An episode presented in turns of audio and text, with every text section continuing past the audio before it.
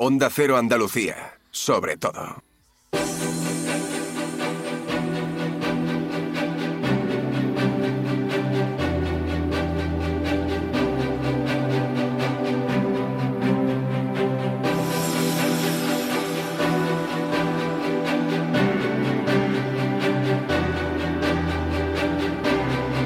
En Onda Cero, Andalucía es verde.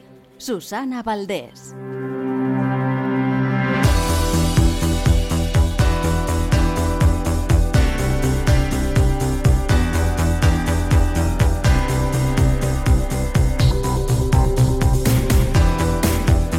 Tardes, 2 y 31 minutos. Bienvenidos a Andalucía es Verde. Semana más tranquila esta, ¿eh? No sé, ¿será que hemos tenido día de fiesta, día de nuestra comunidad y que lo hemos celebrado? Pues no sé, que hemos tenido menos sobresaltos. Por cierto, también ha habido en los reconocimientos de este año por parte de la Junta de Andalucía, en esa entrega de los títulos de hijos predilectos y medallas de nuestra comunidad, ha habido uno para un hombre que ha sido merecedor de la medalla al mérito medioambiental. Es Manuel Titos Martínez, es el gran investigador e historiador de Sierra Nevada, un territorio que conoció primero como montañero y más tarde como estudioso, tiene una cantidad de publicaciones y de proyectos interesantísimos. Eh, De hecho, las cosas que él ha investigado han eh, luego recorrido ámbitos como historia económica, empresarial, financiera, historia natural, montañera y cultural de Sierra Nevada. La montaña ha sido una pasión que he tenido desde niño. Eh, la historia y la montaña en algún momento tenían que encontrarse y efectivamente se encontraron. Pues me puse a escribir y salió el primer libro y de entonces acá pues esa pasión por la defensa de la montaña y por divulgar los valores de la montaña se ha terminado imponiendo a la profesión, digamos, más eh, generalizada que era la de historiador de la economía. La montaña tiene una, una cantidad de, de valores, de solidaridad, de compañerismo, de eh, poder compartir, de poder estar a gusto con, con la soledad. La montaña es un aula de la naturaleza para poder aprender permanentemente de todo aquello que nos rodea. Es un mirador para mí absolutamente excepcional donde uno puede reencontrarse con la naturaleza y reencontrarse con la propia soledad. Creo que esto no es un reconocimiento por el pasado, sino también un compromiso por todo lo que queda por hacer. ¿no? Compromiso que yo asumo como un reto al que gustosamente me entregaré mientras tenga aliento.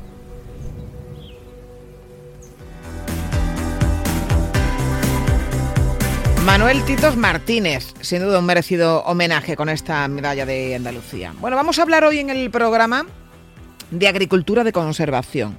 En estos momentos en los que, bueno, hablamos muchísimo ¿no? de las protestas de los agricultores, de las pérdidas de rentabilidad que pueden suponer los objetivos del Pacto Verde Europeo, cuando se reclama además a los gobiernos que relajen esas exigencias de sostenibilidad porque no se pueden hacer tan rápido como se están planteando, también se puede hablar de proyectos, de investigaciones y de realidades sobre técnicas que contribuyen desde el campo a mejorar la conservación del planeta. Y hoy les vamos a hablar de esa forma de tratar los suelos, de cultivar, que cada vez está más desarrollada y que sobre todo se presenta como una gran oportunidad, no solamente desde el punto de vista medioambiental, que también, porque eh, lo que consigue es retener el carbono en la, en la tierra, sino que también es una oportunidad de rentabilidad para el agricultor. Se está estudiando y desarrollando a través del proyecto Life Agromitiga, del que les damos más detalles enseguida. En Onda Cero, Andalucía es verde. Esto no es un anuncio. Es una advertencia. Sé de un lugar que te romperá en mil pedazos, entrará por esas grietas y se quedará a vivir en ti. Aléjate de ellos. Aléjate de Lorca, Paco y Picasso. No preguntes por Lola. Pero si a pesar de todo se te ocurre visitar Andalucía, no digas que no te lo advertí. Cuidado con el Andalusian Crash. Fondos Europeos, Ministerio de Hacienda, Junta de Andalucía. Los andaluces somos líderes en poner el alma en todo. En sacar una sonrisa. En dar siempre la bienvenida. Somos líderes en el arte de sentir. En echarle coraje al día a día. en exigirnos cada vez más. Somos líderes en entendernos, en amarnos, en escuchar a los demás. Tenemos mucho que celebrar. 28 de febrero, Día de Andalucía, Junta de Andalucía. Yo cuido de la sanidad pública. Y yo. Y yo. Y yo. En CESIF trabajamos por ello. Un incremento de plantillas, por una carrera profesional ágil y efectiva para todas las categorías, por contratos más estables y bolsas actualizadas. Porque si tú no te conformas, nosotros tampoco. Yo cuido de la sanidad pública. Confía en CESIF. El 6 de marzo, vota CESIF. La Federación de Autónomos del Comercio de Andalucía, FACOAN, impulsa Sin ir más lejos, un proyecto para incentivar el consumo en comercios de cercanía andaluces. Sin ir más lejos, tiene el objetivo de animar y concienciar a la población sobre la importancia de la compra local en pequeños comercios. Comprar en comercios de tu barrio y tu pueblo genera y mantiene el empleo y la riqueza entre nuestro vecindario y fija la población al territorio. Sin ir más lejos, compra en tu pueblo. Más información en www.facoan.es. Proyecto financiado por la Dirección General de Comercio de la Consejería de Empleo, Empresa y Trabajo Autónomo, Junta de Andalucía. En Onda Cero, Andalucía es verde. Susana Valdés.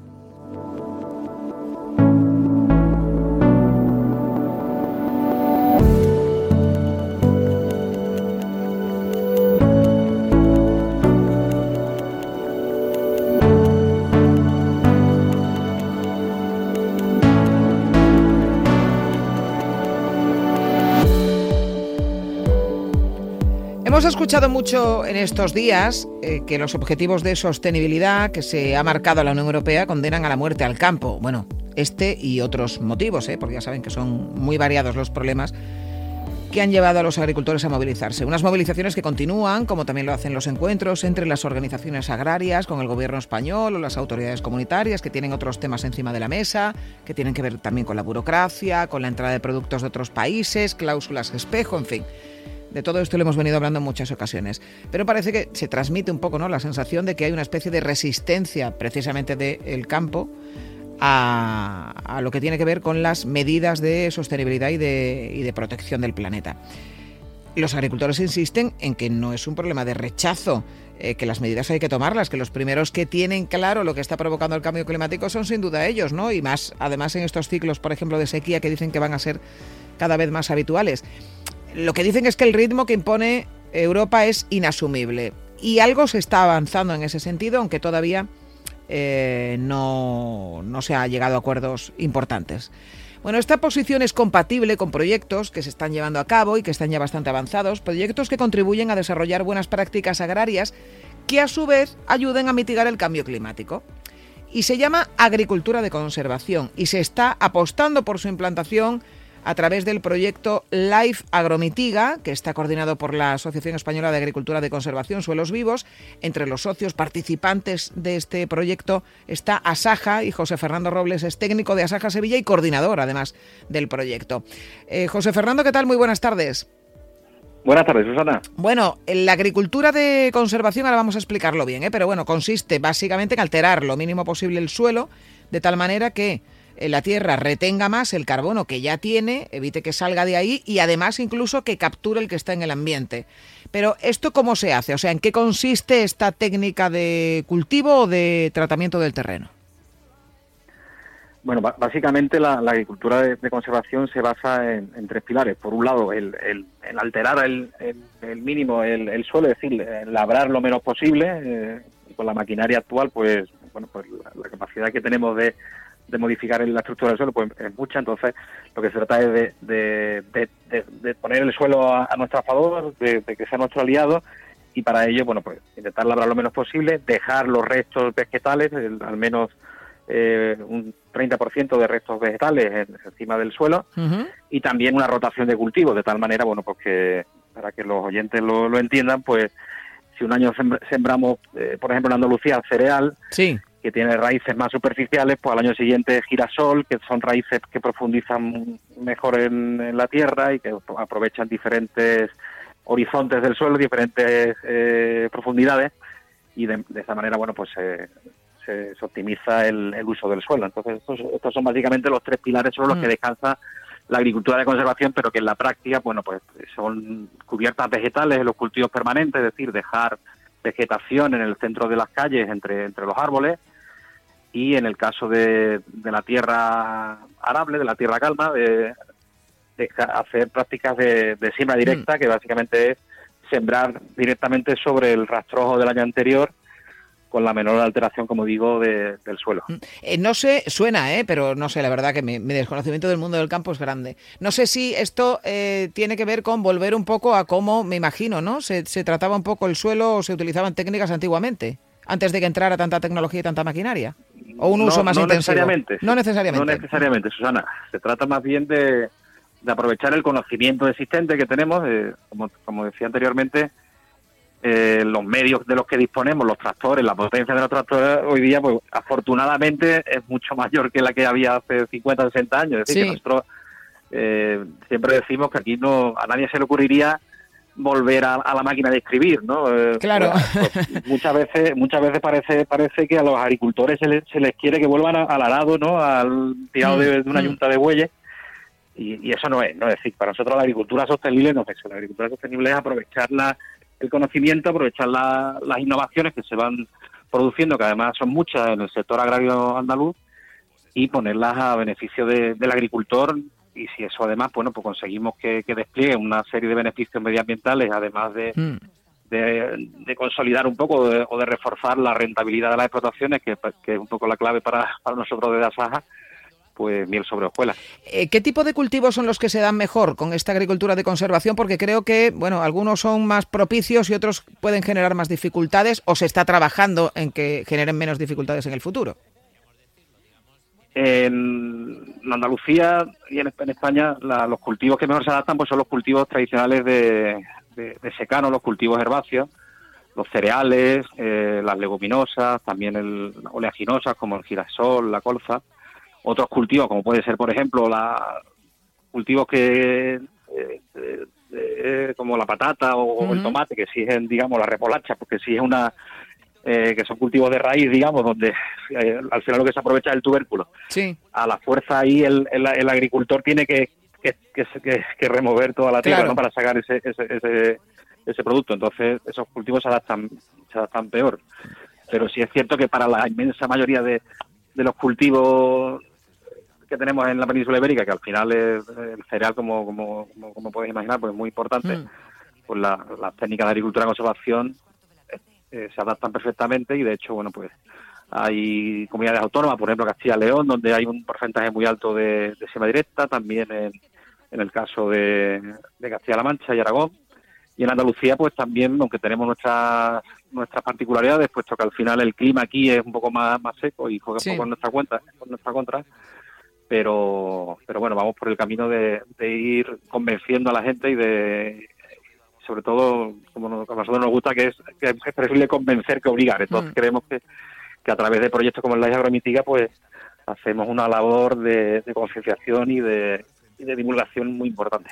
Efectivamente, en la última década eh, las explotaciones que han implantado tanto siembra directa como cubiertas vegetales no han parado de crecer en, España. Eh, en el caso de la siembra directa creo que es en torno a un 65%, o sea, estamos hablando de una evolución importante. Eh, aquí en Andalucía, el, creo que, creo que el, principal ámbito de actuación del programa Life Agromitiga es precisamente nuestra comunidad y se trabaja en 36 fincas, ¿no? Efectivamente, hemos puesto hemos, hemos eh, puesto en marcha una red de 36 fincas pilotos. Además, creo que son agricultores eh, referentes en cada uno en, su, en sus comarcas. Y de hecho, bueno, pues esta red nos está permitiendo validar para todas las condiciones climáticas que tenemos en, Andalucía, que, que, son muchas, teniendo en cuenta que, que es una región eh, eh, grande para Europa, pero que es una parte muy pequeña del planeta, pero tenemos una variedad climática muy importante.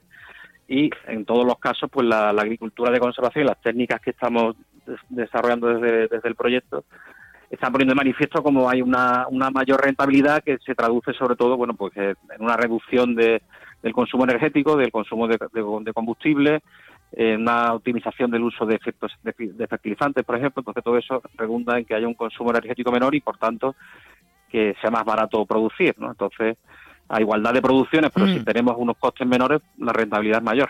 Claro, eh, porque de eso se trata. Muchas veces cuando hablamos efectivamente de estas exigencias medioambientales o de sostenibilidad que se están planteando y que generan también muchos eh, problemas, tienen que ver efectivamente con cómo casa eso con la, con la rentabilidad de las explotaciones.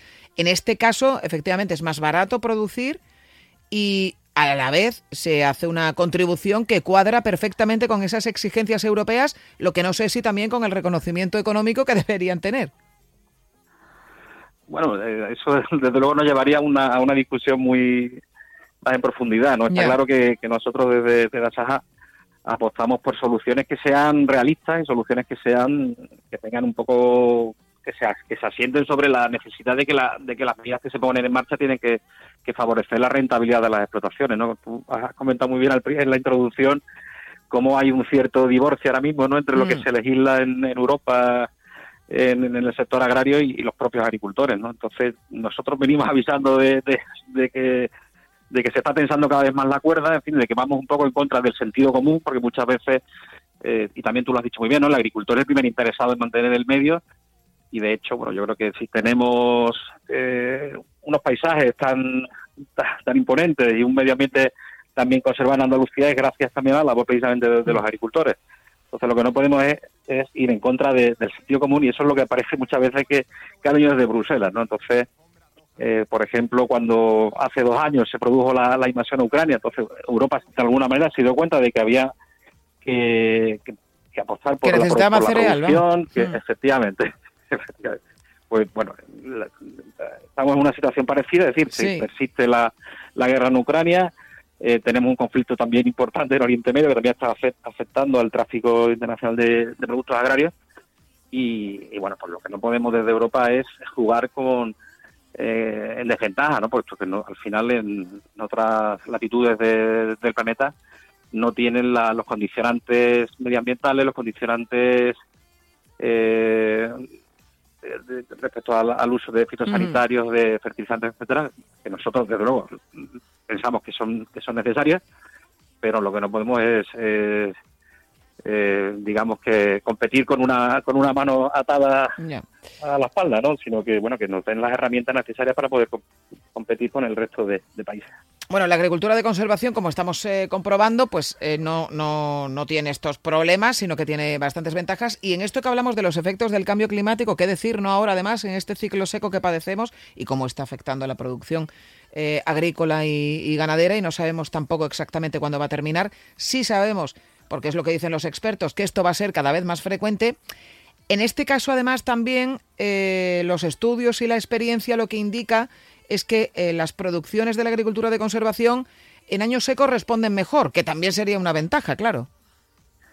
Efectivamente, como bien dices, precisamente la, agricultura de conservación hace que el suelo tenga más humedad, que haya más, más agua para, disponible para el cultivo, eh, se pierde menos humedad, puesto que al final al no labrar y al tener un suelo con mucha mejor estructurado con, actividades de, de microorganismos y con mucha actividad de, lombrices y de otro y de otra de otros microorganismos como digo pues tenemos mucha más eh, fertilidad y mucha más humedad con lo cual en, en, años secos como, como los que tenemos en, los últimos tres cuatro años pues es donde se ve que donde se aprecia mucho mejor el, el, el funcionamiento de la agricultura de conservación y cómo obtiene unas producciones eh, más altas respecto a agricultura convencional. Mm.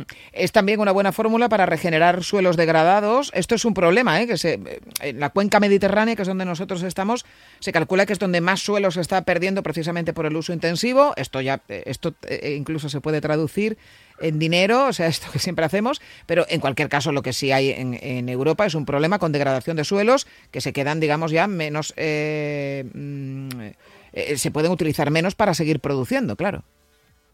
Efectivamente, tenemos un, problema gravísimo de erosión en la, cuenca mediterránea y en, y en, España, y concretamente, bueno, pues en, Andalucía tenemos zonas con, un alto índice de erosión y el uso de cubiertas vegetales en el olivar o en, otros cultivos permanentes como el almendro o los cítricos, pues es fundamental para reducir esa erosión y al mismo tiempo para conservar el suelo. ¿no? El suelo tarda muchísimos años, muchísimos años en regenerarse, sin embargo, en, un, en una tormenta o, eh, eh, brusca, pues somos, podemos perder muchas toneladas de suelo, ¿no? que, como digo, tardan muchos años en regenerarse. Entonces es fundamental y de hecho una de las principales razones por las que se eh, triunfa la agricultura de conservación es el, reducir la erosión, ¿no? porque al final es el, capital principal que tiene el agricultor, su, su, explotación con su con el suelo como, como, como asiento, digamos, de la actividad. Sí. ¿Y, cuáles serían los principales inconvenientes de este tipo de agricultura? O sea, no sé si están en cuestiones prácticas o en cuestiones de mentalidad, de, dar el paso. Se, se, suman varios factores, ¿no? Por un lado, como, como, bien dices, el, por un hay un, un factor cultural, es decir, que, la gente viene, el, agricultor es, es, amigo, digamos, de, salir en el tractor y de, y de, y de, y de hacer las labores. Sin embargo, eso estamos comprobando que, que bueno, que, al final va en detrimento de la propia economía de la explotación, ¿no? Por eso, entonces, ese factor cultural contra el que eh, proyectos como el La Agromitiga pues intentan de alguna manera eh, contrarrestar, eh, tenemos también, por otro lado, bueno, pues que muchas veces no hay la maquinaria necesaria para implantar estas técnicas. En el caso de las cubiertas vegetales es relativamente fácil, pero en el caso de las cimas directas son sembradoras específicas, más pesadas, que suele haber menos en el mercado.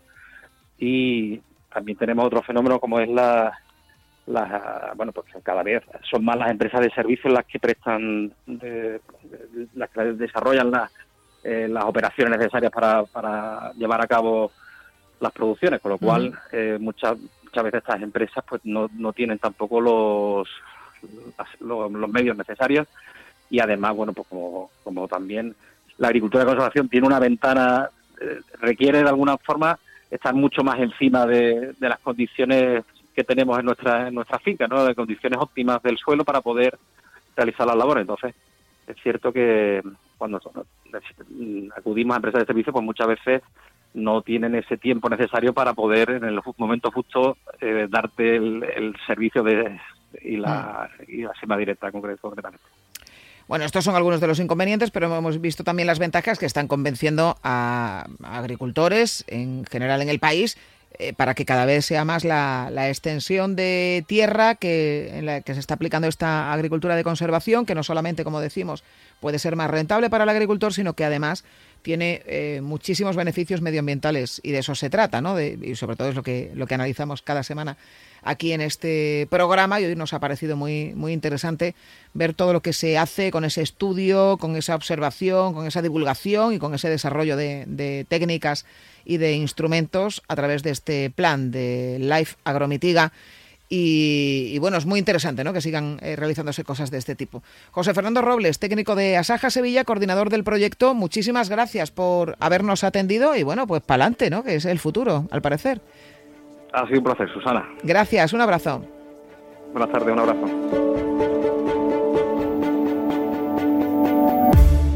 En Onda Cero, Andalucía es verde. Facultativo ¿Quieres que tu voz se oiga con más fuerza en la mesa sectorial de la sanidad en Andalucía? Este 6 de marzo vota Sindicato Médico Andaluz en las elecciones sindicales del SAS. Que no te engañen. Somos el único sindicato profesional e independiente que representa a todos los facultativos andaluces. Somos facultativos como tú. Nos encanta viajar, nos encanta Andalucía. ¿Te vienes a conocerla? Iniciamos nuestro viaje cada miércoles a las dos y media de la tarde y recorremos Andalucía contigo. Gente Viajera Andalucía, un programa de turismo, actualidad, gastronomía, tradiciones y buen humor en Onda Cero. Con la colaboración de la Consejería de Turismo, Cultura y Deporte de la Junta de Andalucía. Te mereces esta radio. Onda Cero, tu radio. Yo cuido de la sanidad pública. Y yo. Y yo. Y yo. En CESIF trabajamos por ello. Un incremento de plantillas. Por una carrera profesional ágil y efectiva para todas las categorías. Por contratos más estables y bolsas actualizadas. Porque si tú no te conformas, nosotros tampoco. Yo cuido de la sanidad pública. Confía en CESIF. El 6 de marzo, vota CESIF. Esto no es un anuncio. Es una advertencia. Sé de un lugar que te romperá en mil pedazos que entrará por esas grietas y se quedará a vivir en ti. Aléjate de ellos. Aléjate de Lorca, Paco y Picasso. No preguntes por Lola. Pero si a pesar de todo se te ocurre visitar Andalucía, no digas que no te lo advertí. Cuidado con el Andalusian Crash. Fondos Europeos, Ministerio de Hacienda, Junta de Andalucía. En Onda Cero, Andalucía es verde. Susana Valdés.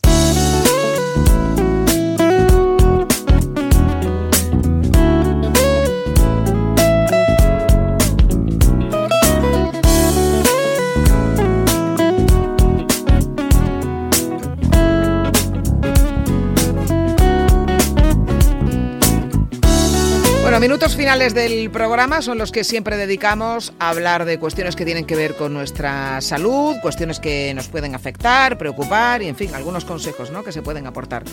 Especialmente sobre los problemas que generan las humedades. Y hoy vamos a eh, centralizarlo un poco en los daños que pueden provocar en nuestros ojos, porque es que, igual ustedes no lo saben, pero eh, existe mucha relación entre la humedad y la conjuntivitis.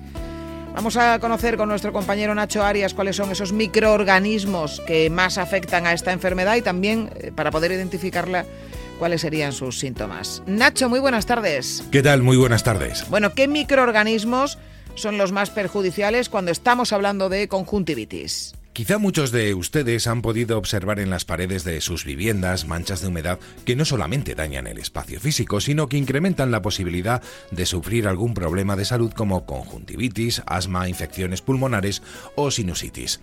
Los microorganismos, como los ácaros y el moho, pueden llegar a causar molestias como cansancio, dolores de cabeza, escalofríos y malos olores. Y hago especial mención a estos microorganismos porque son los más perjudiciales que aparecen debido a la humedad. Bueno, pues eh, está bien ¿eh? que tengamos en cuenta que tenemos que tener esta precaución, estos microorganismos que tienen que ver con la humedad y que están presentes en los casos de conjuntivitis, pero ¿cuáles serían esos síntomas que nos puedan advertir de que estamos teniendo eh, este tipo de problemas, esta patología? Pues los principales síntomas que presenta un cuadro de conjuntivitis son el enrojecimiento de la parte blanca del ojo, la inflamación de la conjuntiva, es decir, la capa fina que cubre la parte blanca del ojo y el interior del párpado o de los párpados, un exceso de lágrimas, la sensación de tener un cuerpo extraño en el ojo o ganas de restregarse el ojo, picazón, irritación e incluso secreciones. El tratamiento de esta patología lo pautará el especialista, pero además conviene acudir a expertos de humedades como los de Murprotec para asegurarnos de que el hogar y aquellos espacios que se habitan frecuentemente están con unos correctos niveles de humedad para no favorecer la aparición de microorganismos perjudiciales para la salud. Bueno, pues eh, muchas gracias por la información, Nacho. Hasta otro día. Muy buenas tardes. Hasta otro día. Buenas tardes.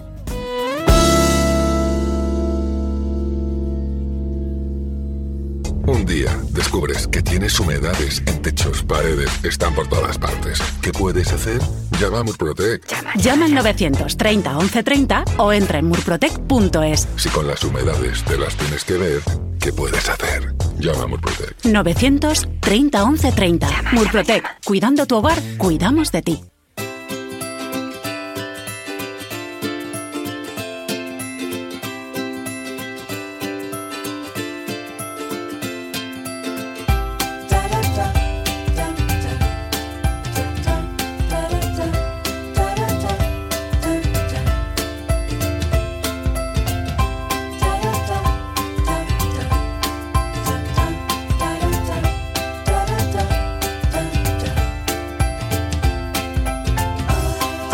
Así hemos llegado al final del programa de hoy, un programa eh, que como han podido comprobar hemos querido dedicar un poco a hablar también de esas otras cosas que también se hacen en el campo, que son muchas, ¿eh? en pro de la conservación y del medio ambiente y de la sostenibilidad, que bueno, en los últimos días parece que quedan solapadas, parece que tenemos la imagen de un sector que se resiste a eh, intentar mantener en las mejores condiciones eh, posibles nuestro, nuestro planeta. Y bueno, al- al- algunos negacionistas habrá en este y en otros muchísimos sectores, pero bueno, que tengamos también en cuenta que se llevan a cabo muchas iniciativas que pueden ser muy beneficiosas para el medio ambiente, como esto de lo que hablamos, ¿no? Esa regeneración de los suelos y esa captura del carbono incluso del que está en el aire y que eh, tanto facilitaría el poder eh, reducir la, contaminación por carbono de, de nuestra atmósfera. Eh, Nacho García estuvo una semana más en el control técnico de sonido. Hasta el jueves que viene. Sigan aquí en la compañía de Onda Cero. Adiós.